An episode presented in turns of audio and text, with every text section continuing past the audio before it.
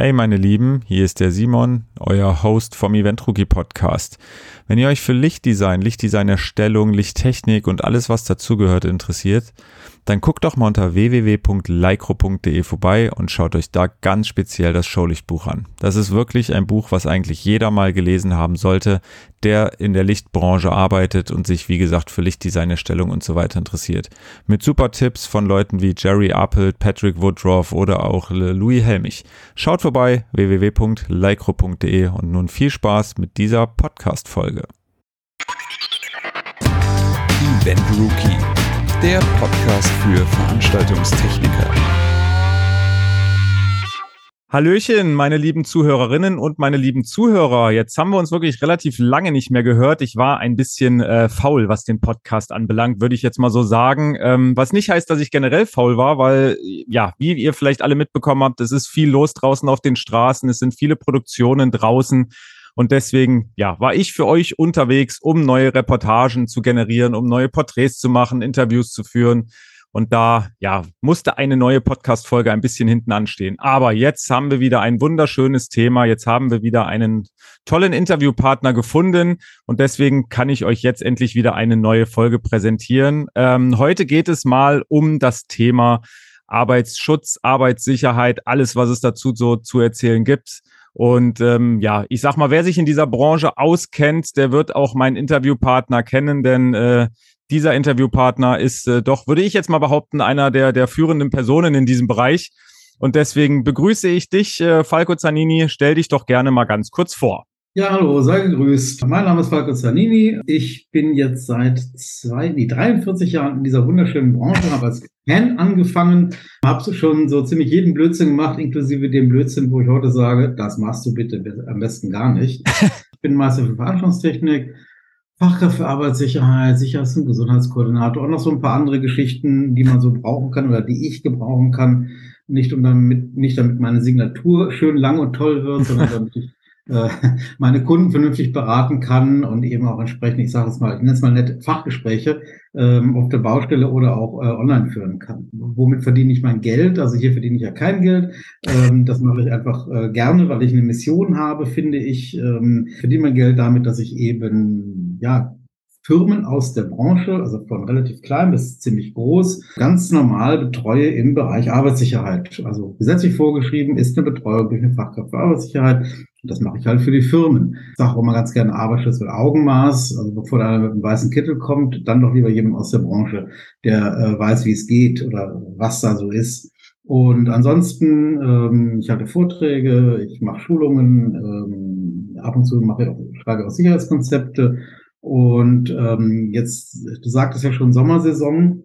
Es geht jetzt los. Ich fahre morgen zu meinem ersten Festival dieses Jahr. Dann habe ich noch habe ich insgesamt vier Festivals, äh, die ich betreue als Koordinator Arbeitssicherheit, ähm, um da eben auch nach dem Rechten und nach dem Linken zu schauen, aber vor allem eben auch meine Kunden da in dem Bereich vernünftig zu unterstützen.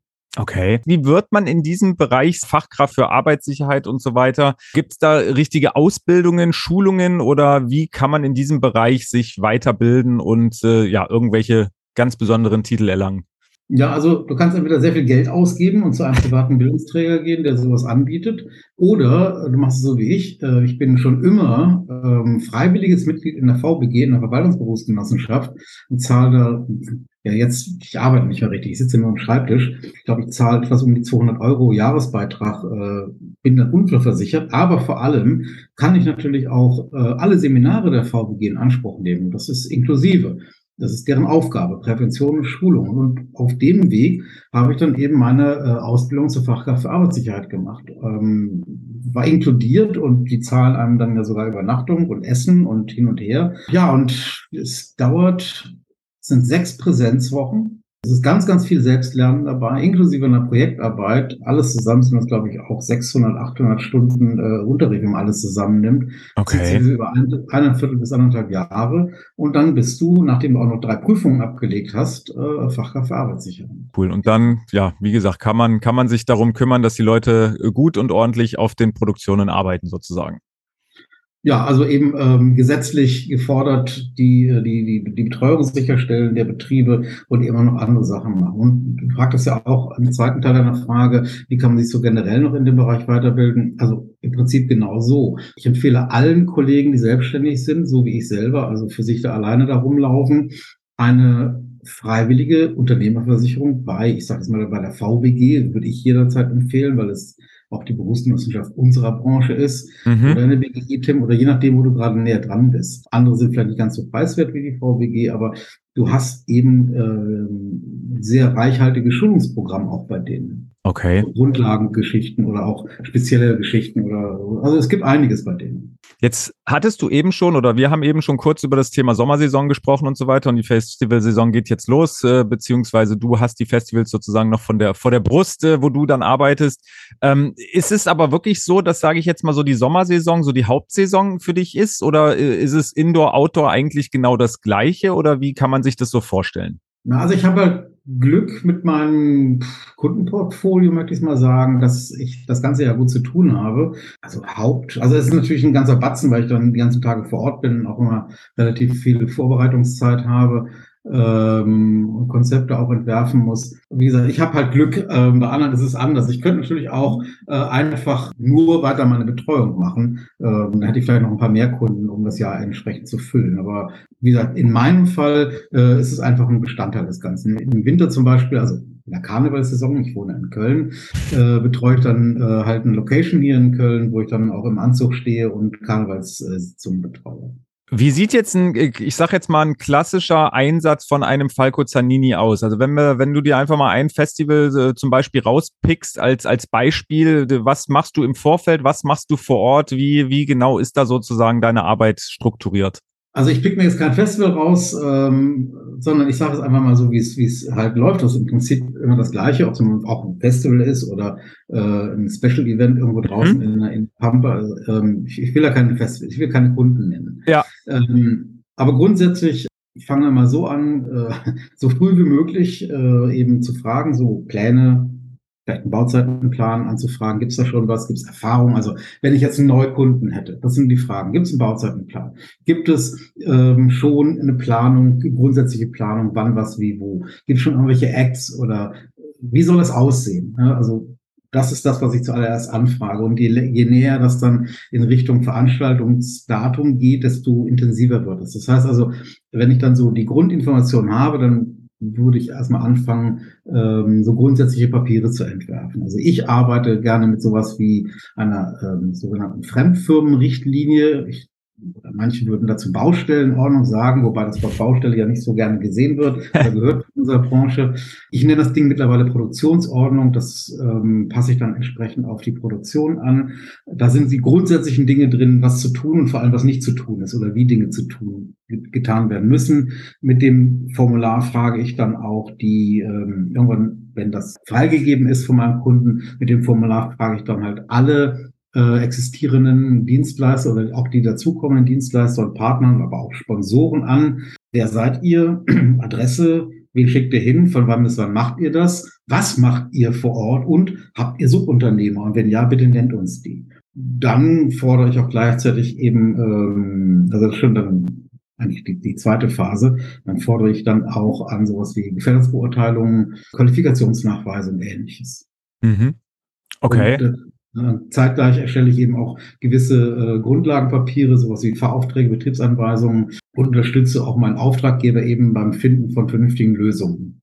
Ja, okay. Und vor Ort ist dann sozusagen nur noch in Anführungsstrichen das äh, Kontrollorgan oder bist du gar nicht mehr vor Ort selber, um das dann alles zu kontrollieren oder wie ist das vor Ort? Naja, man muss auch mal, man muss immer schauen, äh, macht man jetzt nur eine Koordination oder geht es auch in die Überwachung rein? Also mhm. bei mir ist es oft so eine Mischung aus, äh, aus den Geschichten. Ich möchte, also die Aufgabe es sieht eigentlich mehr vor, als einfach nur die Schuhpolizei oder die, die, die, die Westenpolizei zu sein. Koordination heißt dann eben tatsächlich wirklich im Vorfeld aktiv werden. Na, ich sagte ja gerade, ich schicke denen dann Papiere raus mit einer Anforderungsmail, dann gibt es einen Rücklauf.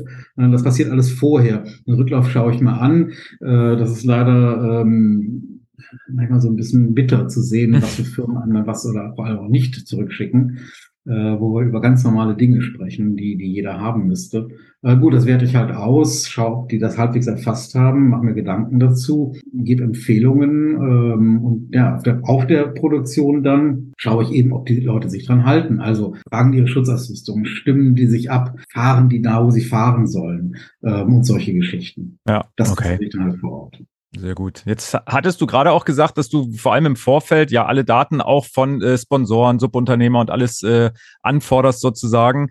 Das klingt jetzt so, als äh, gäbe es da relativ äh, viel Konfliktpotenzial. Äh, sind da denn die Leute alle so kooperativ und machen da immer gleich alles mit oder ist es, hat man dann doch leider Gottes manchmal damit zu kämpfen, erstmal ja, sich sozusagen selber zu erklären und äh, das so ein bisschen einzuverlangen, was man da alles an Informationen benötigt? Naja, sagen wir mal so, ähm, es gibt ja Gesetze, mhm. die gibt es schon seit, weiß ich, mittlerweile 30 Jahren. Es gibt Verordnungen und Vorschriften. Ne? Viele stöhnen ja über diese ganzen neuen Vorschriften. Wenn man dann genau nachschaut, gibt es die Vorschriften schon über 30 Jahren. Wie soll ich das am besten ausdrücken? Also ich muss leider immer noch äh, viel erklären oder viel nachfragen oder Leute dazu bringen, dass sie sich um ein paar Dinge kümmern. Das ist wirklich ganz erstaunlich.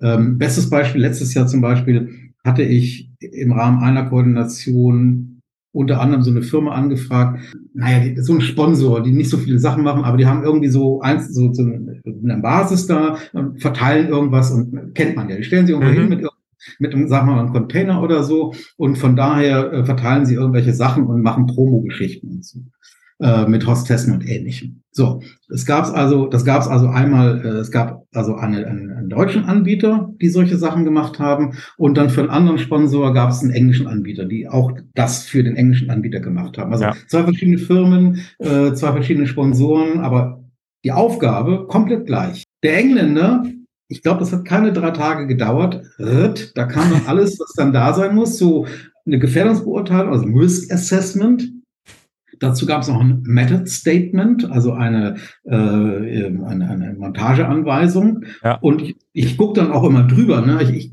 ich, ich hake das ja nicht ab, sondern ich gucke da rein und musste feststellen, oh, der Engländer hat in seinen, weiß ich nicht mehr, was da hatte, 10, 12 Seiten oder so, ähm, hatte alles drin gehabt, was passieren kann, halt, wenn du Beschäftigte die sonst nur, ich sag mal, irgendwie nett mit, mit netten Schüchen irgendwo in der Halle rumlaufen, auf einmal auf so ein Open-Air-Gelände stehen. Alles, alles drin. Wetter, Stolpern, Stürzen, alles, hm. alles, wirklich alles.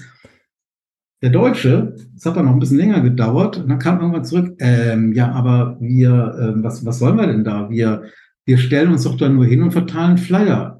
Und dann habe ich zurückgeschrieben, ja, es mag ja sein, aber ne, Stolpern, Stürzen, Wetter und so weiter, dann kam man irgendwann etwas. Aber es hat echt gedauert. Und das, das, ist, das ist halt echt ein Ding. Der Engländer, der Ami, der schickt einem dann alles.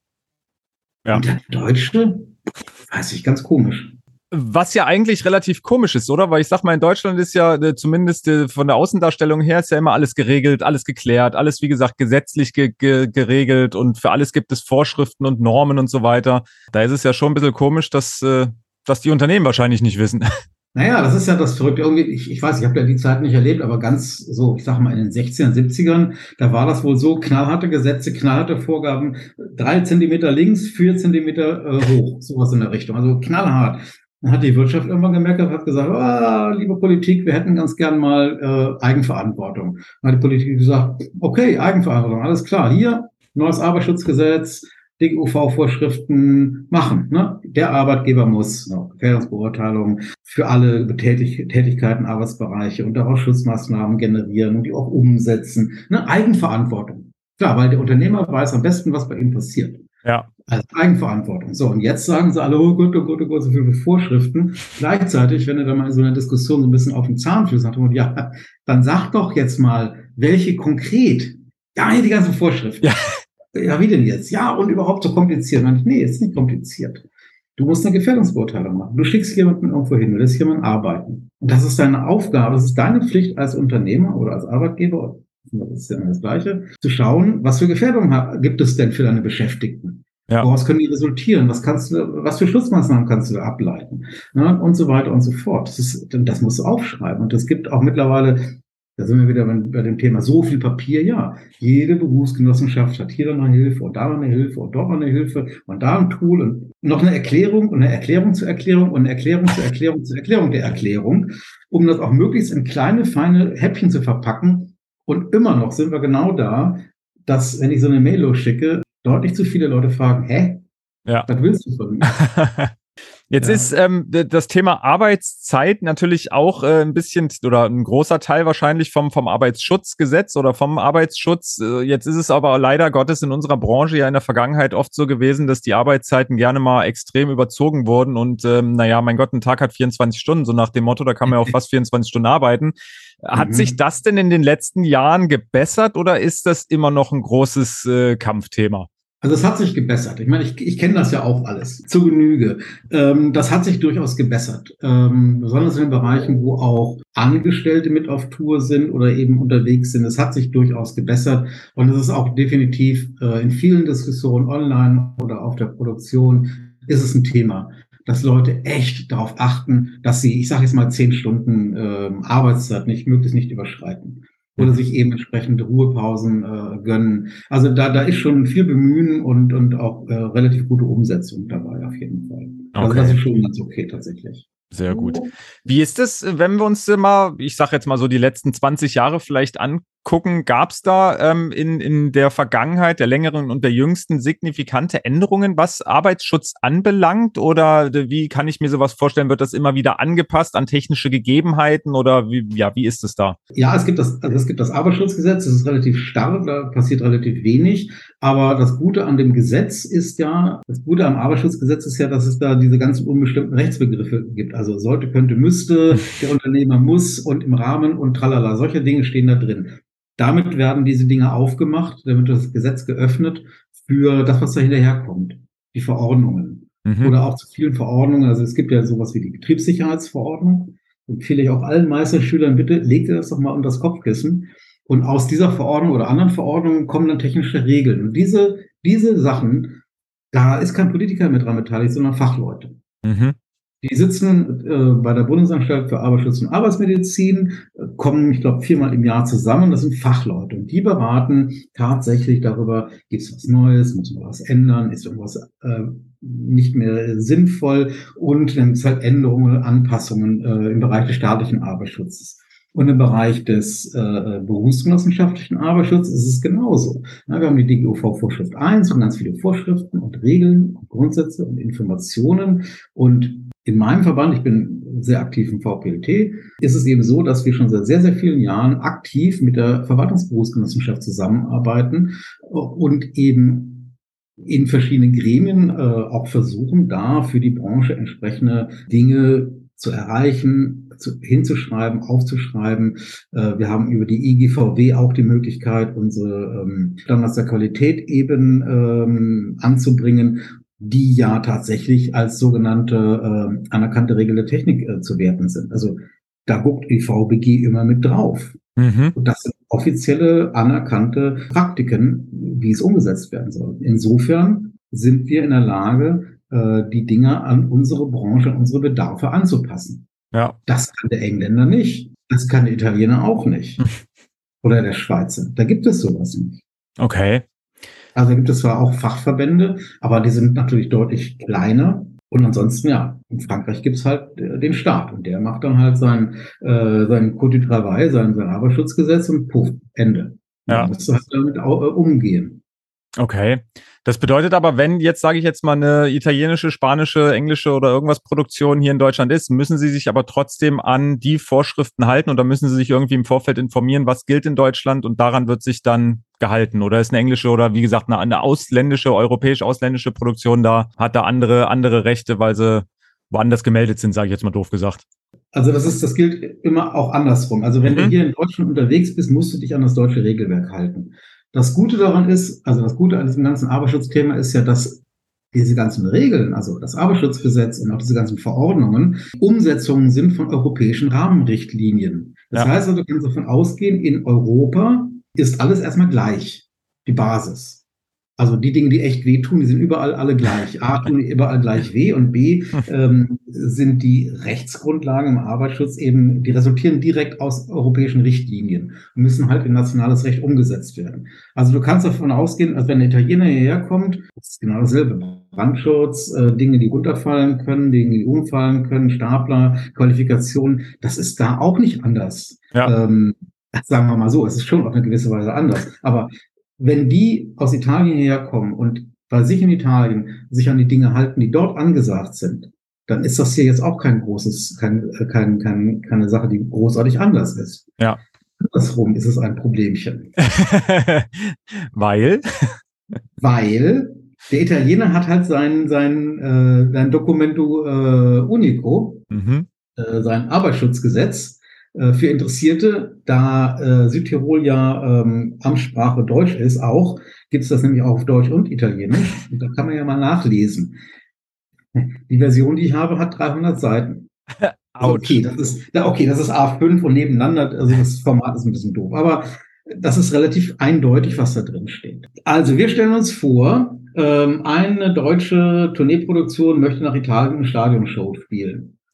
Wenn man dann ein schlauer Typ ist oder versucht ein schlauer Typ zu sein und schon mal gehört hat, hm, Italien ist komisch, dann äh, fragt man beim, beim italienischen Veranstalter nach und fragt, so sag mal, was gilt denn bei euch so? Was, was braucht ihr denn von uns im Thema, zum Thema äh, Health and Safety? Und dann schickte der italienische Veranstalter, also die, die größeren jedenfalls, oder die, mit denen ich zu tun hatte, äh, eine zweiseitige Liste, also zwei Seiten DIN A4 Anforderungsliste, was du bringen musst. Okay. okay das Sachen dabei, die jetzt nicht für alle gelten, aber das ist die, die äh, erschöpfende Liste. Und da sind erstmal die Klassiker dabei. Also Gefährdungsbeurteilung natürlich. Dann ähm, Prüfnachweise für alles, was geprüft werden muss. Motoren, Elektrik, ähm, Qualifizierungsnachweise, gerade eben Leute, die in Höhe arbeiten, die müssen nachweisen, dass sie entsprechend angemessen geschult sind, ähm, dass die PSAGA äh, geprüft ist, alle Firmendaten von den beteiligten Subunternehmern. Du musst als Tournee auch alle Subunternehmer nennen. Du musst alle Personen nennen, komplette Liste. Was machen die? Was können die? Welche Trainings haben die? Natürlich dann das Übliche hier, so Pyrotechnik, feuergefährliche Handlung, klar, die üblichen Nachweise. PA wollen sie direkt die PA-Daten haben, wegen Lärmschutz, dass sie das, dass sie das dann äh, auch nachvollziehen können. Das machen die auch. Ähm, und dann haben sie so ein Ding, das nennt sich Electrical Project. Da, das ist echt ein Steckenpferd von denen. Erst denkst du dir, hä, was wollen die denn damit? Aber die wollen von dir haben, also nicht, also zu jedem Verteiler, zu jeder Motorsteuerung, zu jedem Dimmer Genau, dann schickst du, dann schickst du also den ganzen Krempel hin, alles, die, die, die, die Brandschutzzertifikate, den, dann eben die ganzen elektrischen Unterlagen, wie gesagt, nicht nur CE-Zertifikat und die Bedingungsanleitung, auch noch den Verkabelungsplan und natürlich die ganzen Prüfdokumente. Also du schickst den ganzen Quatsch gebündelt dann an den Italiener. Und dann irgendwann meldet sich der erste Ingenieur, der sich nur mit Strom beschäftigt und sagt, ah, hier, der Verteiler sowieso, da fehlt mir jetzt noch irgendwie tralala. Und dann meldet sich ein Tag später der andere Ingenieur, der sich nur mit dem Thema Brandschutz beschäftigt und der sagt, hier, das Zertifikat sowieso, das verstehe ich nicht. Kannst du bitte mal nochmal darüber oh. nachschauen? Und dann meldet sich dann auch noch ein dritter Ingenieur, der sich dann mit dem ganzen Thema äh, äh, Prüfung der Arbeitsmittel beschäftigt. Sagt, hier, sag mal hier, der Motor sowieso mit der Seriennummer tralala, ähm, irgendwie ist die Prüfung äh, abgelaufen. Kann das sein? Also, es ist nicht nur so, dass sie das alles anfordern, sondern die prüfen das, die schauen sich das an. Die haken auch wirklich nach, die sagen hier, Firma sowieso fehlt mir noch A, B, C. Und dann geht's los. Das, da kannst du natürlich dann einfach so reinlaufen ähm, und auf die harte Tour lernen. Oder wenn du es einmal äh, mitbekommen hast, dann, dann wirst du auf jeden Fall äh, ähm, beim nächsten Mal die Sachen alle vorher anfragen. Ja. Okay. Und das Schlimme ist, der größte Teil von dem, was die anfordern, das ist eigentlich äh, Stand der Dinge, dass wir das hier auch alle haben müssten. Aber sie okay. fordern das kontrollieren ist. Verrückt, verrückt. Ähm, dann gucken wir uns noch mal ganz kurz äh, das Thema, weil du hattest auch gesagt, dass du sehr stark mit dem VPLT zusammenarbeitest oder für den VPLT, äh, VPLT tätig bist. Ähm, und der VPLT ist ja auch, ähm, ja, ich sage jetzt mal federführend und maßgeblich für die Ausbildung in dem Bereich der äh, Fachkraft für Veranstaltungstechnik zum Beispiel tätig. Wie ist es denn da mit dem äh, Thema Arbeitsschutz? Ist das in der Ausbildung überhaupt ein Thema? Würdest du dir wünschen, dass es mehr ein Thema ist? Oder wie, wie ist das, wenn man sich wirklich mal diese Ausbildung anguckt? Ja, also der, der VPD hat ja damals dafür gesorgt, dass es diesen Beruf überhaupt gibt. Mhm. Ähm, Und mittlerweile, das heißt mittlerweile seit vielen Jahren, es ist ja auf der Basis äh, einer normalen Ausbildungsordnung. Das heißt, es ist ganz klar festgelegt, was die Azubis in der Berufsschule zu lernen haben und vor allem auch, was die, äh, die Ausbildungsbetriebe denen beibringen müssen. Das ist ganz klar festgelegt. Das müssen die bringen. Mhm. Und da ist natürlich das Thema Arbeitsschutz ähm, auch immer mit drin. Das Verrückte ist nämlich, dass sehr, sehr viele Dinge, die im Arbeitsschutz ganz klar geregelt sind, äh, dann auch rein einfließen in das Thema Besucherschutz. Mhm. Es gibt keine wirklich tollen Regelungen zum Thema, was muss ich bedenken, wenn Besucher hier äh, durchlaufen. Da gibt es nicht so viel. Die, ne? Der Besucher hat das Anrecht darauf, dass er gesund rein und auch wieder rauskommt. Aber das Konkrete findet sich dann lustigerweise in dem, in Klammern, doofen Arbeitsschutz. Ne? Ja. Wie dick muss das Safety sein? Äh, wie muss ich die Geräte prüfen? Was ist mit Gasanlagen? Das ist alles Arbeitsschutz oder Brandschutz. Ja. Das heißt also, es ist ein, ein, ein permanentes, in der Ausbildung ist ein permanentes äh, Vernetzen und Verzweigen dieser ganzen Geschichten. Und wenn ein Betrieb das richtig macht und, und, und ernst nimmt, dann wissen die das auch alles. Ne, anwenden müssen sie es dann, wenn sie ausgelernt haben. Also, ja. also dann müssen sie halt äh, da auch richtig ran. Aber in der Ausbildung sollten alle diese Dinge beigebracht werden. Würdest du sagen, das ganze Thema Arbeitsschutz wird schon sehr stark beachtet äh, in Deutschland, äh, was auch gut so ist? Oder würdest du dir wünschen, dass es noch mehr beachtet wird und es, ich sage jetzt mal, doch immer noch die ein oder andere Veranstaltung gibt, wo das leider Gottes nicht so stark beachtet wird? Also erstmal muss ich sagen, es ist alles da. Mhm. An Papier ist alles da. In der Umsetzung haben wir noch Luft nach oben tatsächlich. Und zwar teilweise, teilweise auch bei den Basics. Ja. Also da, da, da, da gehe ich jetzt nicht auf irgendwelche Veranstalter, sondern also mhm. die Veranstalter, die ich tätig bin, äh, die, die haben das erkannt und also auch schon seit vielen Jahren und deswegen verdiene ich damit auch mein Geld. Aber es gibt eben wirklich noch reichlich äh, Firmen da draußen vor den Empfangsgeräten, äh, die beim Thema Arbeitsschutz mal noch mal ein paar Kohlen nachlegen könnten. Und dann heißt es natürlich immer, ja, Arbeitsschutz ist doof. Ja, Arbeitsschutz ist doof und nervt, wenn du äh, nicht daran gedacht hast. Ich, ich versuche auch in der letzten Zeit, vielleicht um das mal andersrum zu drehen, ich sagte ja schon gerade, Arbeitsschutz ist auch irgendwie Besucherschutz letztendlich. Mhm. Schauen wir uns mal an, worum es geht. Ne? Wir sprechen alle über Personalmangel und Nachwuchsprobleme. Ich denke mal, es ist wichtig, dass jeder Arbeitgeber, jeder Arbeitnehmer erkennt, dass er oder sie einen sicheren Arbeitsplatz schaffen muss. Anfang der 50er hat der Dr. Gnitzer was gesagt. Er sagte sinngemäß, Sicherheit schaffen statt Vorsicht fordern. Mhm.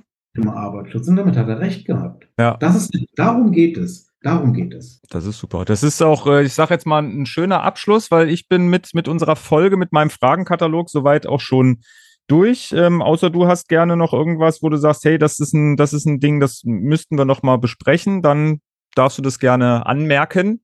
Ja, eins würde ich noch ganz gerne sagen wollen, und zwar, äh, es wird immer mal wieder so äh, erzählt, ja, wir, wir, passen ja alle aufeinander auf und es passiert da nichts. Das ist ja, sonst stände es ja in der Zeitung, ist ja eigentlich bei uns alles dufte. Ähm, da muss ich leider sagen, äh, nee, es ist ganz im Gegenteil, es ist ja nicht alles dufte, weil in meiner äh, Funktion als Fachkraft für Arbeitssicherheit bekomme ich auch die Unfallmeldungen aus den Betrieben. Mhm. Und äh, ich habe alles dabei. Ich habe auch Zeitarbeitsfirmen dabei aus der Branche. Und ich muss echt sagen, das ist schlimmer geworden. Okay. Also ein Kunde von mir, der musste mir letztens beichten, dass er erstens vergessen hat, mir die aktuellen Unvermeldungen zu schicken und zweitens, dass er schon bereits in diesem Jahr, das ist ja noch nicht alt, das Jahr, ja. äh, nee, genau, Mai hat er mir dann die Mail geschickt. Im Mai hat er mir gesagt, du, sorry, ich schicke dir hier mal zehn Unfallmeldungen zu, davon sind dummerweise sechs schon aus diesem Jahr. Krass. Und das sind so Sachen, ne, wir reden über Helfer, die die ganzen Unfälle, die waren, wären alle zu vermeiden gewesen. Das waren alles Sachen, wo ich auch aufgrund meiner Erfahrung weiß, okay, da wurde wieder gedrängelt und gehetzt und wieder der Torrekord gebrochen oder Dinge oder Personen, die hätten beaufsichtigen und anleiten sollen, haben das eben nicht getan. Wie es halt so ist, da bleiben halt Sachen oben auf dem Dolly liegen, der dann über die Rampe gehen soll. Und zack, mhm. fällt das runter. Solche Sachen halt, ne? Und ja. schnell, schnell, schnell, schnell, hier jetzt, ne? Letztes Jahr haben wir echt böse Unfälle gehabt. Auch dieses Jahr geht das weiter. Unfälle, die vermeidbar sind. Wie gesagt, diese, diese eine Zeitarbeitsfirma, sechs Arbeitsunfälle, sechsmal Ausfall ähm, für längere Zeit. Ja, dann kann man nur an unsere äh, Zuhörerinnen und Zuhörer appellieren, ähm, dass ihr auf euch aufpasst, dass ihr vielleicht auch einfach mal ja auf den gesunden Menschenverstand hört und äh, mal ein bisschen ruhiger und langsamer macht und wie gesagt halt nicht dieses abgehetzte durchlebt sozusagen, denn ja, wenn uns irgendwas passiert, dann ist auch am Ende keinem geholfen. Zumindest hoffe ich, dass diese Podcast-Folge dazu beiträgt, dass alles ein bisschen sicherer wird und äh, dass auch Arbeitsschutz bisschen mehr in den Fokus rückt sozusagen und da auch noch mehr Veranstalter drüber nachdenken, dass es ein wichtiges Thema ist. Falco, ich danke dir vielmals, dass du dir die Zeit genommen hast. Ich fand es ein sehr interessantes Thema und ähm, wie immer kann ich meinen Zuhörerinnen und Zuhörern nur sagen, wenn ihr Fragen habt, äh, schreibt uns gerne direkt an ähm, oder mich selber gerne an äh, sk.eventrookie.de. Wenn es eine Frage ist, die an den Falco gehen sollte, dann gebe ich das natürlich sehr, sehr gerne weiter. Und ansonsten hoffe ich, dass ihr alle gut durch den Sommer kommt, vor allem gesund und äh, arbeitsgeschützt. Und bedanke mich bei dir, Falco, dass du dir die Zeit genommen hast. Alles klar. Danke dir, Simon. Es war mir eine Freude. Vielen lieben Dank. Wir hören uns. Bis bald. Ciao. Tschüss.